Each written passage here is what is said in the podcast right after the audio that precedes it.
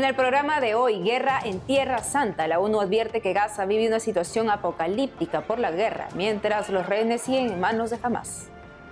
En Filipinas, Estado Islámico se adjudicó mortal atentado en plena misa.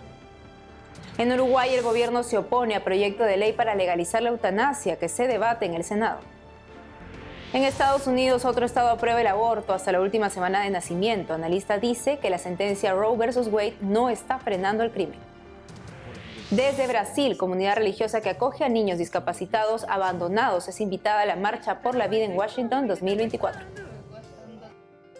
Hola amigos, bienvenidos a su noticiero con enfoque católico EWTN Noticias. Es un gusto estar con ustedes informando desde nuestros estudios en Lima, Perú. Yo soy Natalie Paredes. Hoy Eddie no estará con nosotros. Iniciamos las noticias contándoles que mientras los habitantes de Gaza continúan buscando refugio en el sur de la franja, altos funcionarios de la ONU advirtieron que Gaza vive una situación apocalíptica devastada por la guerra, sin ningún lugar seguro al que ir para los civiles. Aquí lo último sobre la guerra en Tierra Santa. El gobierno israelí confirmó este martes que 15 rehenes están muertos. Según la oficina del primer ministro Benjamín Netanyahu, entre los fallecidos hay civiles y soldados. Notifican que aún quedan 122 rehenes con vida en Gaza. Las familias de los rehenes retenidos por Hamas se reúnen este martes con Benjamín Netanyahu. Esto ilustra que no tenemos tiempo. Cada día que pasa, mueren lentamente. Necesitamos sacarlos de inmediato, sea cual sea el precio. Mientras en Gaza, cuerpos envueltos en sábanas sobre el piso.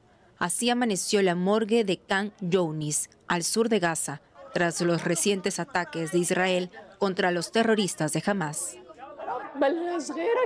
Oh Dios, no tenemos a nadie más que a ti. Oh Dios, oh Dios, todos los árabes y toda la nación están mirando y no pueden detener el derramamiento de sangre en Gaza. ¿Por qué? ¿Cuál es su culpa? ¿Con qué cargo fueron asesinados? ¿Qué crimen? ¿Se comprometieron a morir de esta muerte? La morgue del Hospital Nasser quedó sobrepasada de heridos por los intensos bombardeos. Afuera del hospital llegan los heridos en la nueva fase de la guerra. El ejército israelí sigue con su ofensiva terrestre en el sur de Gaza, donde miles de palestinos llegaron buscando refugio según una agencia humanitaria de la ONU. En la víspera del primer domingo de Adviento, la ciudad de Belén, en Palestina, salió en procesión, más silenciosa de lo habitual, pero aún con esperanza. La tierra natal de Jesús acogió al custodio de Tierra Santa, Padre Francesco Patón, normalmente acompañado por centenares de personas. Esta vez se redujo a un pequeño grupo. Incluso algunas calles lucían vacías. La única muestra más alegre procedía de los niños del Terra Santa College de Belén. El 3 de diciembre, la iglesia de Santa Catalina se llenó de fieles locales para la celebración de la misa solemne del primer domingo de Adviento. Encendieron la primera vela. La celebración sigue las directivas del Carnal de Jerusalén de llevar las fiestas con un tono más sobrio en solidaridad con las víctimas de la guerra. Veamos más. Este es el árbol de más de 7 metros que se coloca cada año en las afueras de la Basílica de la Natividad, lugar donde el relato bíblico dice que Jesús nació. Toda la plaza está llena de luces y adornos decorativos que se colocan semanas antes de Nochebuena. El día de la inauguración encienden fuegos artificiales y realizan una ceremonia muy vistosa. Pero este año, la preparación para Navidad no será así. Le pedimos a nuestros sacerdotes y a nuestros fieles que se centren en el significado espiritual de la Navidad, dice el cardenal de Jerusalén, Pierre Batista Pizzabala. En un comunicado en noviembre, el cardenal de Jerusalén dijo que se suele invertir mucho dinero en las decoraciones que expresan el gozo de la Navidad, pero que en estos tiempos difíciles todos debían estar unidos en el sentir de las víctimas de la guerra. Atendiendo al llamado del cardenal Pizzabala, el municipio de Belén suspendió las celebraciones navideñas y retiró las decoraciones. El último domingo de noviembre comenzaron a sacarlas. El alcalde Hanna Hanania dijo a CNA, agencia de Así Prensa en inglés, que Belén, como cualquier otra ciudad palestina, está de luto y triste. El alcalde también afirmó que se centrarán en la oración por la paz. Mientras, desde Roma, el Papa Francisco, en video mensaje al mundo, instó a seguir rezando por el fin de la guerra en Tierra Santa. Recemos para que las diferencias se resuelvan en el diálogo y en la negociación, y no con una montaña de muertos de cada lado. Como un alivio a las víctimas en Gaza, Jerusalén y Cisjordania, la Fundación Pontificia Ayuda a la Iglesia Necesitada destinó un paquete de auxilio valorizado en 190 mil euros o más de 200 mil dólares. La legalización de la eutanasia volvió al centro de la agenda política del Uruguay, como en otros países de Latinoamérica, luego de ser aprobado en la Cámara de Diputados el año pasado el proyecto de ley para autorizar la eutanasia. Se debate ahora en una comisión del Senado. Para saber más del caso, estamos en conexión con el doctor en filosofía, máster en bioética y profesor de la Universidad Católica del Uruguay, Miguel Pastorino, quien acaba de publicar el libro La eutanasia no es lo que parece. Profesor Pastorino, es un gusto tenerlo con nosotros. Cuéntenos por qué se busca legalizar la eutanasia en el Uruguay? Bueno, muchas gracias. En realidad en Uruguay tiene una intención el proyecto de ley y los legisladores que lo apoyan de ellos entienden que es crecer en nuevos derechos, en el derecho de que la persona decida que quiere morir porque sufre de modo insoportable o porque entiende que su vida no tiene la calidad de vida que desea y en determinadas condiciones tendría derecho a pedir que acaben con su vida lo cual lo que genera lo problemático es que sería como una especie de ley que legitimaría una forma de homicidio médico o de asistencia al suicidio, ¿no? En los hechos es eso. Pero el problema es que lo, lo, lo conciben como un nuevo derecho y en realidad no es un derecho humano y no está en ningún pacto internacional de derechos humanos. Esto es un poco la intencionalidad. Del otro lado, hace pocos días el Ministerio de Salud Pública fue a la comisión y presentó un informe demoledor contra el proyecto con muchas críticas y además aclarando que en Uruguay, por nuestro nivel de cuidados paliativos, que es el más alto de toda la región en cantidad de cobertura y en calidad, casi más de un 70% de la población tiene asegurado cuidados paliativos. Es decir, no que le alarguen la vida, porque hay gente que confunde eso, sino tener calidad de vida hasta el final, alivio del dolor. Nadie en Uruguay debería morir sufriendo dolores insoportables. ¿Esto qué quiere decir? Que con una ley de cuidados paliativos como ya tenemos nosotros y una ley de voluntades anticipadas que permite que un uruguayo pueda decir yo no quiero vivir más, no me alarguen la vida, uno puede aceptar que el paciente se oponga a eso.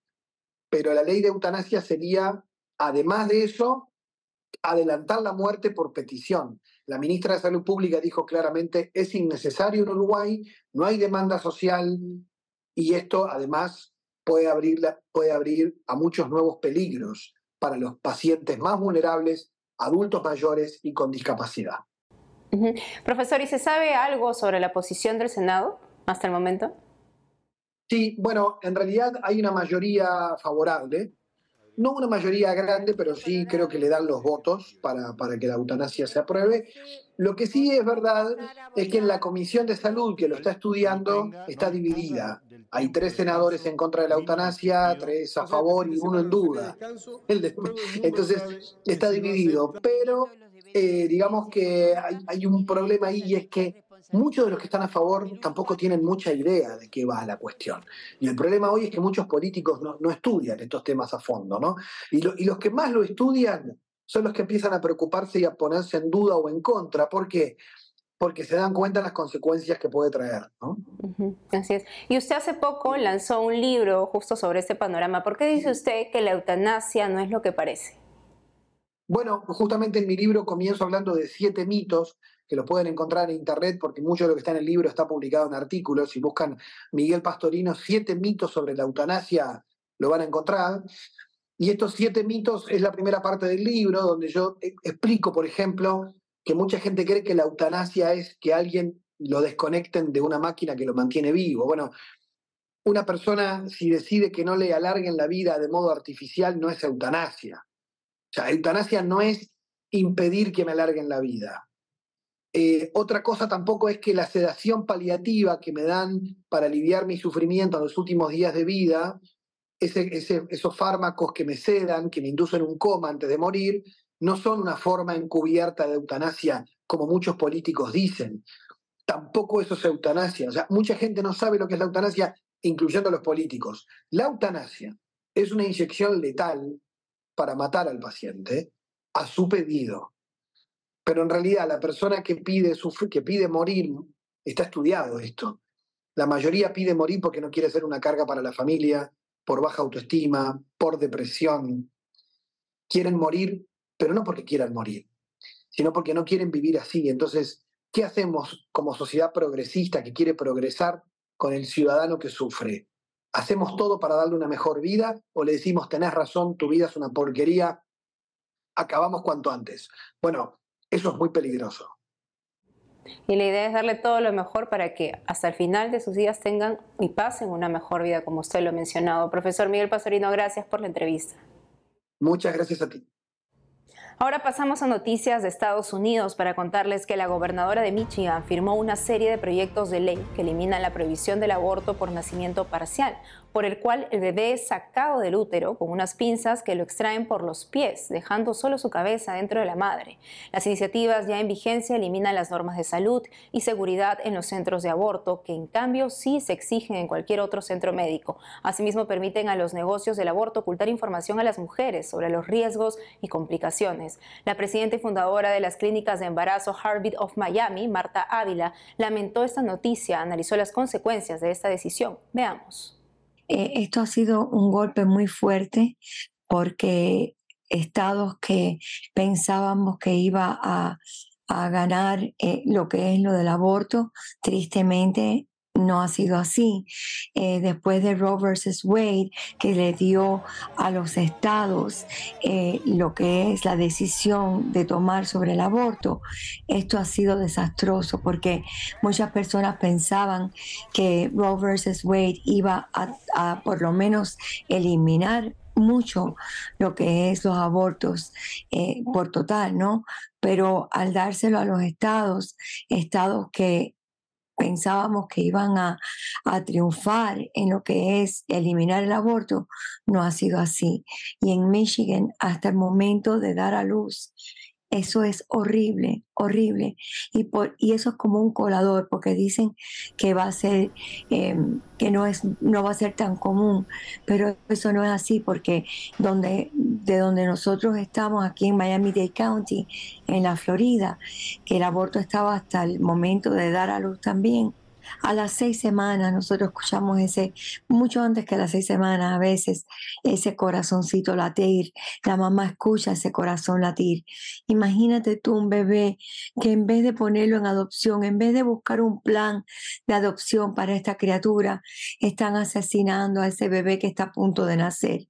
Es algo horrible, es traumante, traumatizante para la mamá, al igual que debe de ser para ese doctor, pero tristemente como que están perdiendo lo que es la, e, esa condición de un ser humano para esa criaturita sin anestesia, sin nada, quitarle todos sus miembros a esa criaturita. En realidad, de la manera que lo hacen es que inducen el parto, ¿verdad? Y en el momento que el bebé va a nacer, le cortan aquí la, lo que es la espina dorsal. Es horrible, horrible. Yo diría que mientras más clínicas de embarazo como la que nosotros tenemos aquí en Miami-Dade County, mientras más clínicas nosotros podemos traer conciencia nosotros en estas clínicas de embarazo, nosotros le, ofrecemos a esta mujer con ese embarazo que, que está a punto de terminar, darle la oportunidad que esta criatura llegue a los brazos de una familia que sí quieren adoptarlo, que sí lo pueden tener. Y eso es lo que nuestra única esperanza en estos momentos y, y espero que sea así en, en el estado de Michigan. Mientras en algunas partes de Estados Unidos rechazan al niño por nacer, una comunidad religiosa en Brasil hace lo contrario, los acoge, ama y protege sobre todo a los discapacitados. Una reciente invitación especial convierte en noticia a la comunidad del Niño Jesús. Nuestra corresponsal Natalia Queiroz nos cuenta. La semana pasada foi anunciado o tema da Marcha por la Vida Washington 2024. O tema será Com cada mulher por cada niño. Para a edição, que será o 19 de enero de 2024, a comunidade del Niño Jesús, fundada em Petrópolis, foi invitada a participar. Desde acá, eu les cuento um pouco das expectativas para a participação. La Comunidad del Niño Jesús es una asociación católica de vida consagrada, fundada hace 33 años en Petrópolis. Su misión, acoger al Niño Jesús en las personas con discapacidades. Su fundador, Antonio de Melo, conocido como Tonio, hablará en la inauguración de la Marcha por la Vida Washington 2024. Contó a EWTN Noticias sus expectativas. La comunidad del Niño Jesús es un signo en América Latina, porque no somos un grupo, somos una familia consagrada a Dios. Varias familias, tenemos 46 niños adoptados, todos con discapacidades, niños de diferentes estratos de la sociedad que han sido víctimas del aborto. Así que estar allí será un gran signo, será el grito de América en Washington por la vida. En Washington por la vida. Tua vida tem valor. Não, Não te esqueças que Deus te enviou. Eu irei Yo iré junto a cuatro hijos de la comunidad, porque la presencia de ellos es un gran signo. También estaremos allí con ellos, mostrando que ellos son la sociedad, que son la iglesia, que son la marcha por la vida. Eles são a marcha. Alex y Felipe Hijos adoptivos de Tônio, com parálise cerebral e ciegos, já han viajado por el mundo para dar testemunho del valor de la vida. Participaram em três jornadas mundiais de la juventud, hablaron en la ONU, se encontraram com el Papa. Agora irão a la marcha por la vida. E levar também essa mensagem de amor, né? Quem sabe. Vamos a llevar ese mensaje de amor para que ellos conviertan su corazón para Cristo, conviertan su corazón para la vida que necesita ser anunciada todos los días. Anunciada após dia e a cada dia. Muitos de los hijos de la comunidad son víctimas de intentos de aborto. Es el caso de Jean José. Hace 11 anos luta para viver. Devido a los fármacos abortivos tomados por su madre, nació sin cerebro. Es considerado un milagro de Dios y de la medicina, un símbolo de la importancia de la lucha contra el aborto. ¿Qué es el aborto? Es una agresión contra el feto, es una agresión contra la vida, es una agresión contra el propio plan de Dios que nos da la vida. Creo que si el aborto aún no se ha apoderado del mundo entero, es gracias a la marcha por la vida, porque creo que cuando está en la televisión y cuando va de los Estados Unidos para el mundo, el impacto es muy grande. La propia iglesia es un gran estandarte para defender la vida. Los líderes pro vida de Estados Unidos dijeron a Antonio que su manera de vivir y valorar a discapacitados puede modificar la forma de ver la política de adopción en Estados Unidos. En Petrópolis, Natalia Queiroz, EWTN Noticias. Hacemos una pausa y al volver, en Filipinas, Estado Islámico se adjudicó mortal atentado en plena misa. Además, le contamos quién es el cardenal Raymond Burke, despojado de su vivienda y salario en el Vaticano, según informe. Regresamos con más noticias con Enfoque Católico.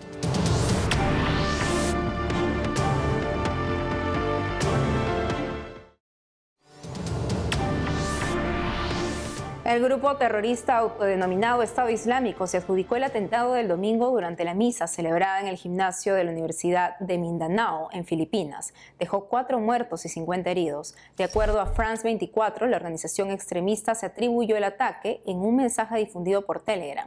El Papa Francisco manifestó su dolor por el atentado. Por su parte, la Conferencia Episcopal de Filipinas señala que la violencia contra los que asistían a la misa no solo debe denunciarse, sino que también debe ser descartada como camino para buscar reparación por parte de todo filipino amante de la paz. Y en Nicaragua, una reciente encuesta de la firma Sid Gallup contratada por el diario Confidencial, revela que los religiosos perseguidos por el gobierno tienen más aceptación que el dictador Daniel Ortega. A la pregunta ¿cuál es su opinión sobre las siguientes figuras públicas en Nicaragua? Monseñor Rolando Álvarez obtuvo una opinión favorable de 47%. Le sigue el cardenal Brenes con un 46%. El obispo Báez obtuvo un 43% a favor, mientras que sobre el presidente Daniel Ortega, un 46% de opinión desfavorable. El estudio se aplicó entre octubre y noviembre de este año a 800 nicaragüenses. El viernes primero de diciembre, el cardenal Raymond Burke recibió una notificación de que pronto deberá empezar a pagar el alquiler a precio de mercado de su apartamento en el Vaticano o si no, desalojar la residencia a principios de 2024, según el medio católico The Pillar. ¿Quién es el purpurado? Se lo contamos en la siguiente nota. El cardenal Raymond Leo Burke nació en Wisconsin, Estados Unidos, en 1948. Tiene 75 años. Posee un doctorado en Derecho Canónico por la Pontificia Universidad Gregoriana de Roma. Además, es prefecto emérito de la asignatura apostólica en el Vaticano y ex representante del Papa en la Soberana Orden de Malta. En julio de este año, previo al sínodo de la sinodalidad de octubre, el purpurado estadounidense fue uno de los cinco cardenales que enviaron dubias o preguntas formales al Santo Padre sobre asuntos de doctrina y disciplina, como la bendición de uniones del mismo sexo, la autoridad de este sínodo, la ordenación de mujeres y la absolución sacramental. En julio del 2021, tras la decisión del Santo Padre de regular la misa tradicional en latín, el cardenal Burke desde su sitio web preguntó, ¿puede el romano pontífice jurídicamente abolir la misa en la forma extraordinaria? En febrero del 2017, el cardenal Burke fue uno de los firmantes de una dubia o preguntas en el que cardenales solicitaban al Papa responder cuestiones sobre la comunión para los divorciados en nueva unión, que quedó en forma ambigua en la exhortación apostólica a Moris Letizia. El 29 de noviembre, el biógrafo del Papa Francisco, Austin Ivery, dijo en su sitio web que el Santo Padre aclaró que nunca usó la palabra mi enemigo para referirse al cardenal Burke. Deus. En la reunión anual del Consejo de las Conferencias Episcopales del 27 de noviembre último, los prelados en un receso discutieron las declaraciones del presidente de los obispos polacos en contra del camino sinodal alemán por sus propuestas opuestas a la enseñanza de la Iglesia. Monseñor George Batzing, presidente de los obispos de Alemania, acusó a Monseñor Gadecki de exceder su autoridad y de comportarse poco fraternal. Ambos obispos reconocieron que en sus países la Iglesia vive tiempos difíciles. Quedaron en permanecer juntos como vecinos. El obispo alemán informó que la próxima vez que se presenten dudas sobre el camino sinodal, se abordarán directamente entre los obispos polacos y sus pares alemanes. Vamos a Estados Unidos para contarles que la parroquia St. Mary's College en Notre Dame, Indiana, históricamente una universidad católica privada para mujeres, ahora aceptará a hombres que se identifiquen como mujer. La entidad indica que es esencial fomentar una experiencia universitaria diversa, equitativa e inclusiva. En el Consejo de Administración hay religiosas y sacerdotes. Monseñor Kevin Rhodes, obispo de Fort Wayne South Bend, contó que le parecía decepcionante no haber sido consultado sobre un asunto tan importante. Pidió a la Casa de Estudios corregir su política de admisión en fidelidad a la identidad católica y a la misión que debe proteger. Como todos los años, hoy 5 de diciembre, la Iglesia Católica recuerda la figura de San Sabas de Capadocia, célebre monje de la antigüedad. La mayor parte de su vida residió en Palestina. Nos cuenta más de él el padre Víctor Molina, vicario parroquial del Dulce Nombre de Jesús en Venezuela.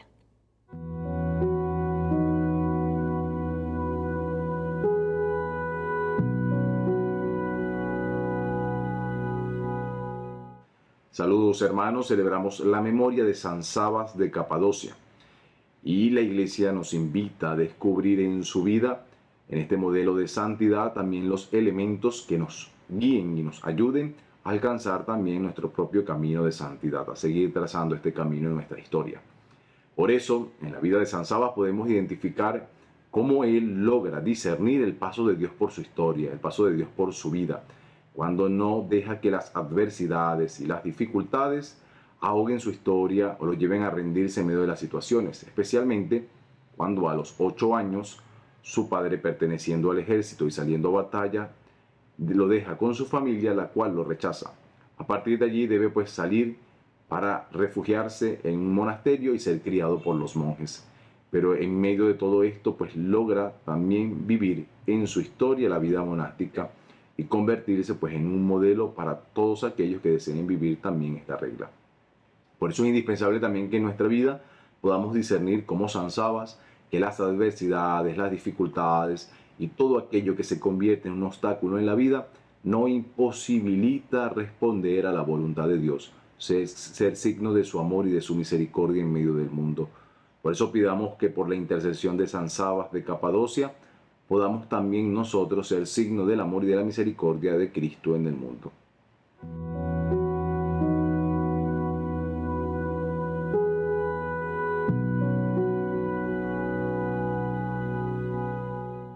Hasta mañana.